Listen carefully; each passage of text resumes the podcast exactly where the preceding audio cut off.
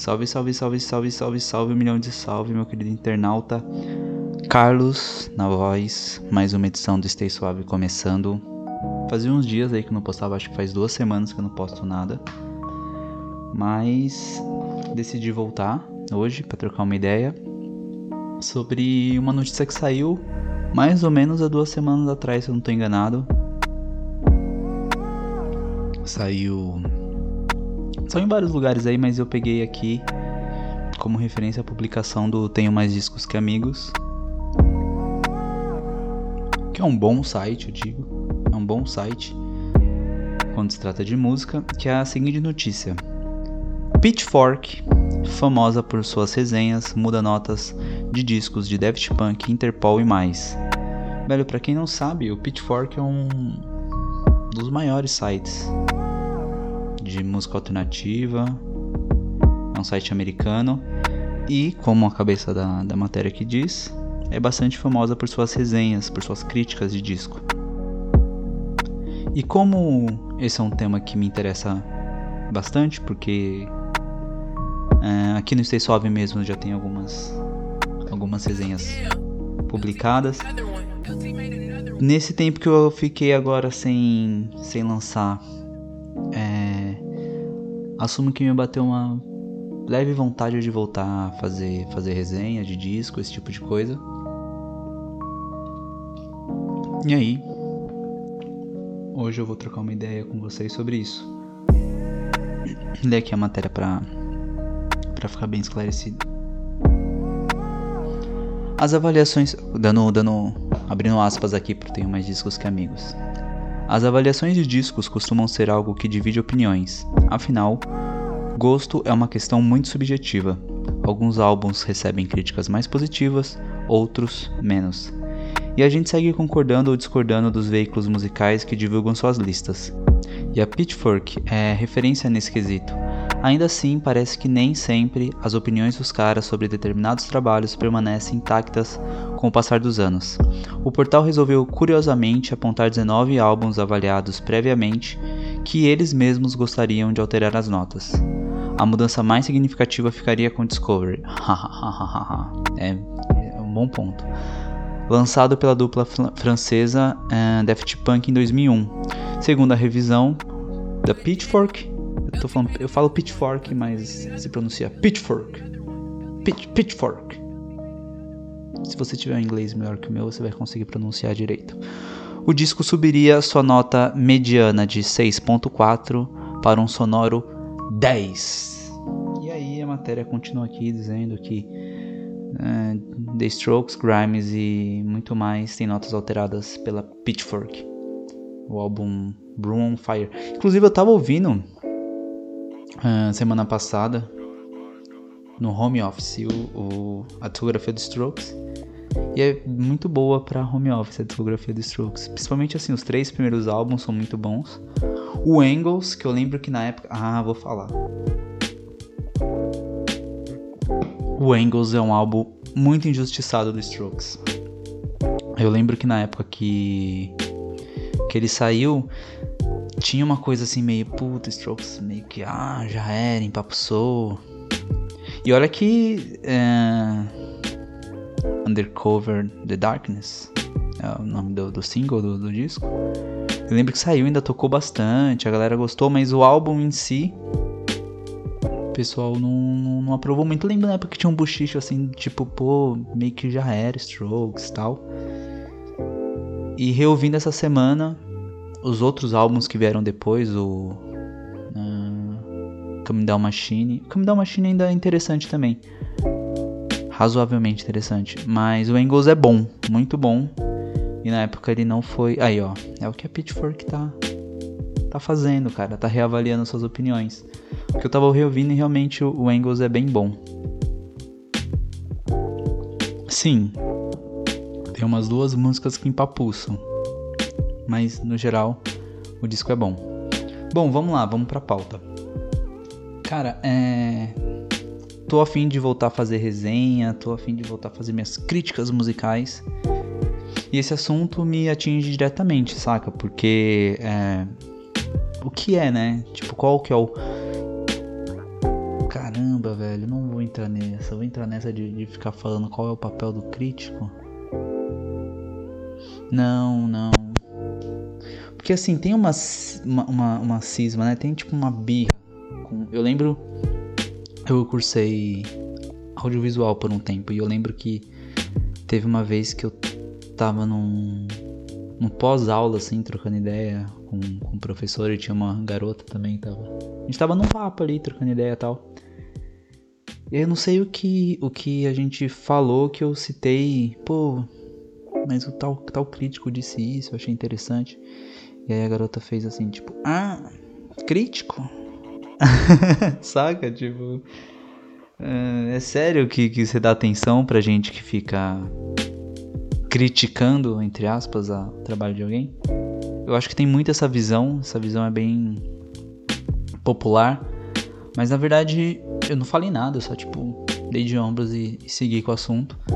Mas eu acho que tem muito essa visão de alguém que critica um trabalho, alguém que se, se, se dedica a, a, a, analisar, melhor dizendo, um trabalho, de que é uma pessoa é, amargurada, incapaz de reproduzir aquilo e por isso se dedica a falar mal, e na verdade não. É, normalmente são entusiastas, pessoas que.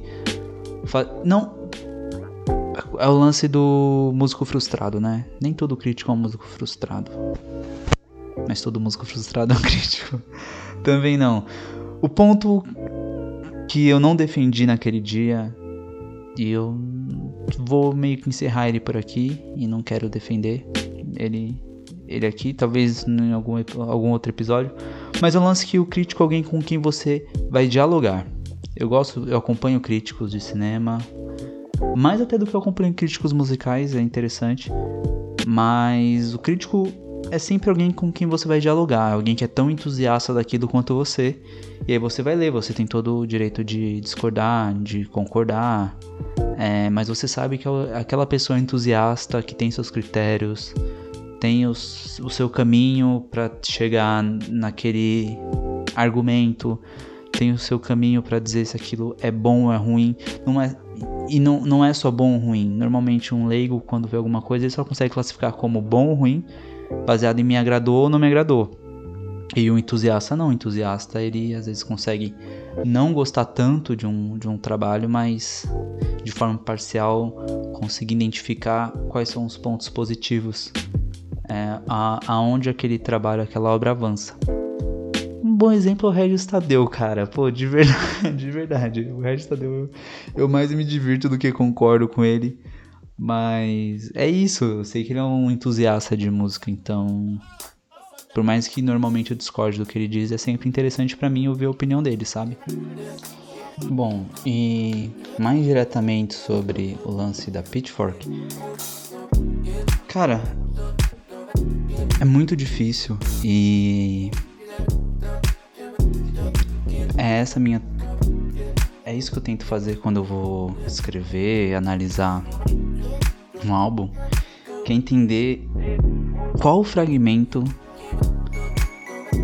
da jornada daquele artista aquele trabalho representa, saca? É, normalmente eu prefiro resenhar discos que não são lançamentos. É, ou então, se for lançamento, que seja um lançamento de um cara que eu já conheça razoavelmente a obra, sabe? Então, se vocês derem uma olhada aqui no Stay Suave, que eu resenhei na época assim do, do lançamento foi o, o, Cosmo do Cícero, o Logos do Neil, mas também tenho resenha do Goblin do Tyler Curator, que para mim é bastante satisfatório porque é mais fácil de identificar qual fragmento na história daquele artista aquele disco representa. É e mesmo quando eu faço a resenha de um disco que é um lançamento, eu tento buscar a mesma essência, saca? Qual fragmento na história desse artista esse disco representa?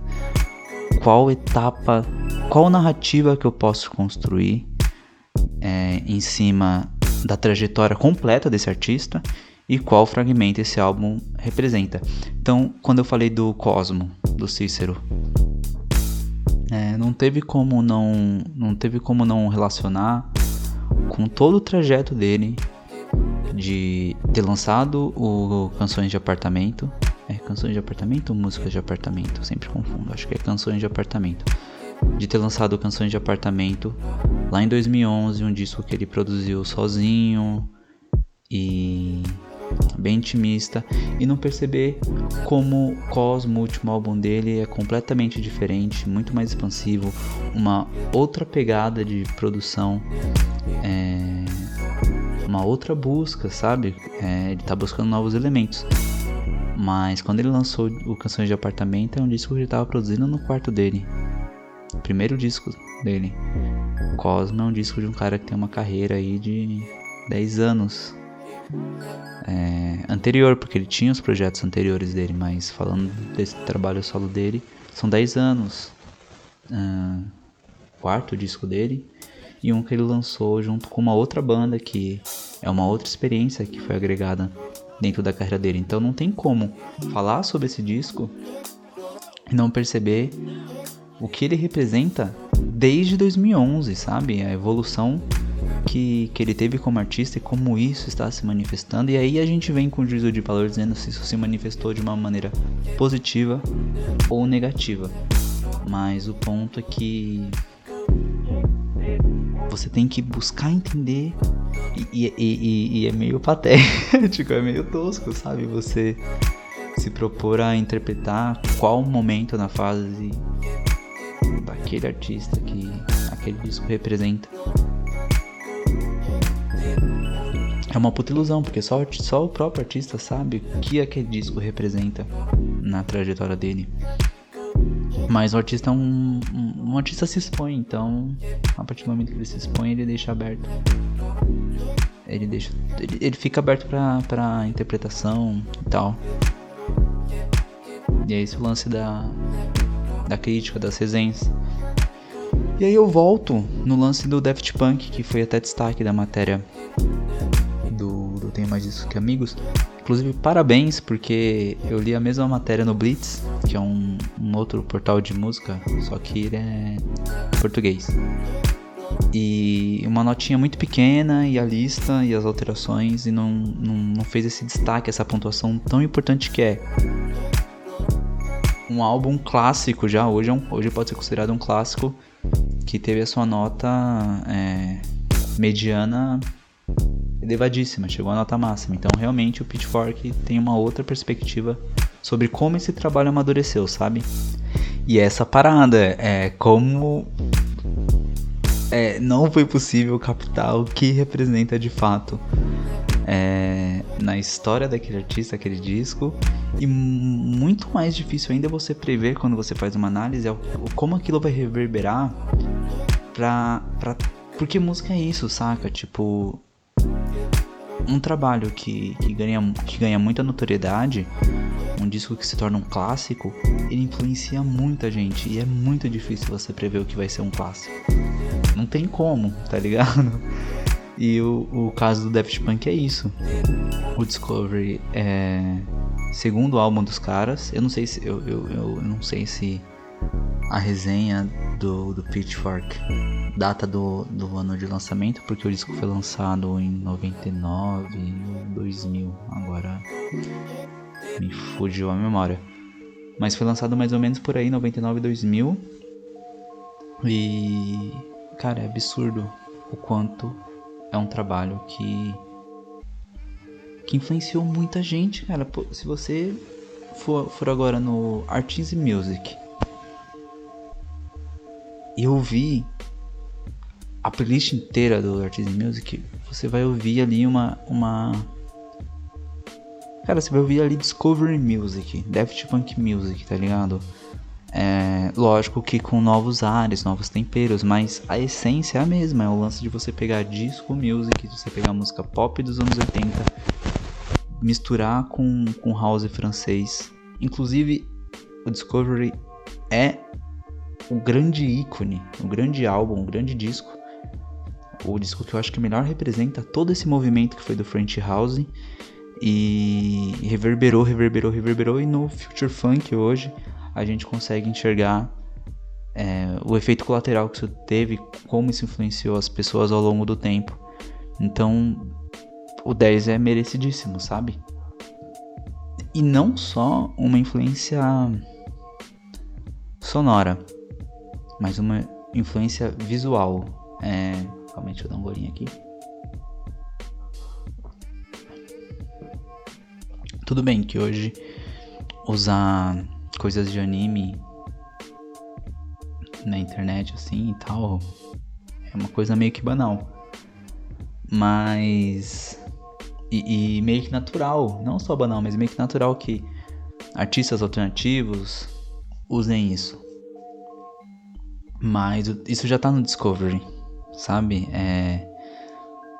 Esse disco do Daft Punk tem uma, tem um, uma animação de, de onde saíram os videoclipes das músicas.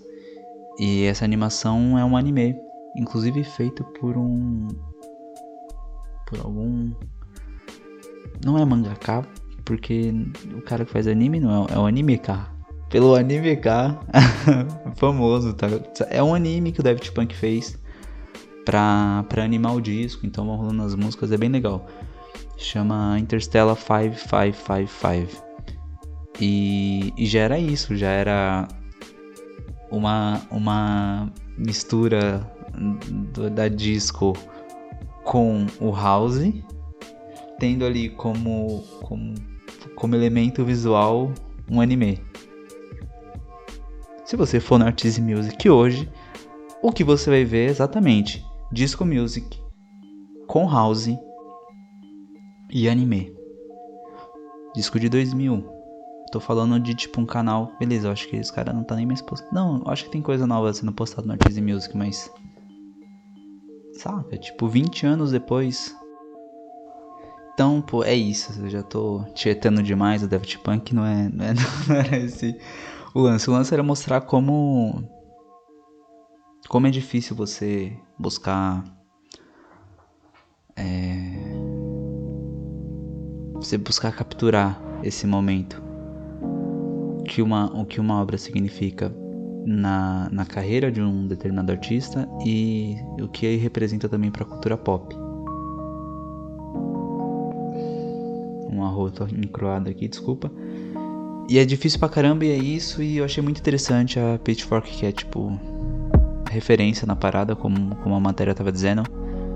Assumi que reavaliando aí alteraria algumas coisas. Eu vou fechando Stay Suave por aqui, hein? Hum. Não se esquece daquelas paradas tradicionais. Porque a audiência do Stay Suave tá no, no, no, nas plataformas de streaming, não. Até que vai bem. Eu agradeço aí para quem tá ouvindo Stay Suave pelo Spotify, pelo Google Podcasts ou qualquer outra plataforma, valeu. É... Mas no YouTube a nossa audiência é negativa, hein? Então se você tá no YouTube, faz aquelas paradas de YouTube, like, compartilha com alguém que você acha que possa interessar esse conteúdo. Se inscreve aí no canal pra, pra, pra seguir, me seguir nessa jornada aí de fazer um conteúdo aí pra vocês. Se gostar muito tem lá o sininho lá também que sempre vai te avisar quando tiver alguma coisa nova. E é isso, vou ficando por aqui. Beijinhos secos. Fui. Falou. Stay suave. Um abraço.